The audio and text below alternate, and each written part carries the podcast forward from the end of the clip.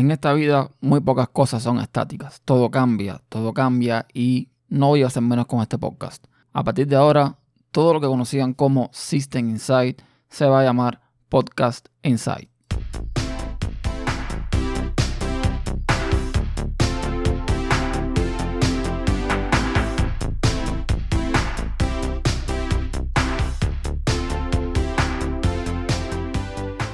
Hola a todos, soy Ernesto Acosta, más conocido como App, y le doy la bienvenida al primer episodio de Podcast Insight.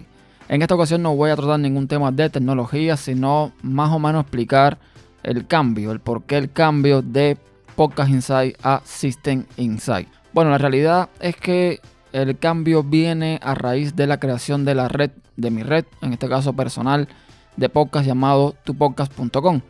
Entonces lo que tenía pensado era pues integrar todos los podcasts que hago en un solo sitio, o sea, bajo esta red.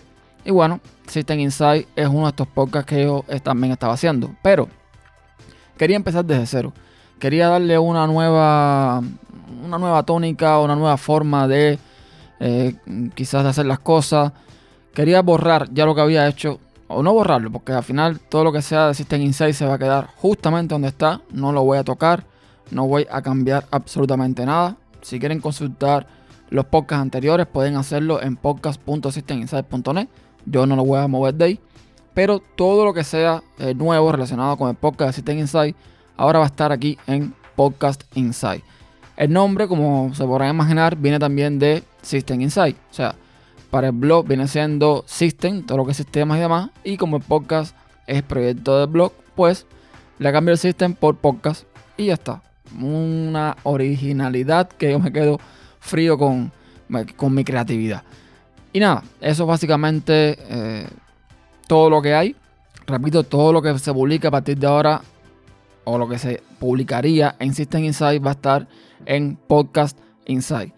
Y todo esto, evidentemente, bajo la red tupodcast.com.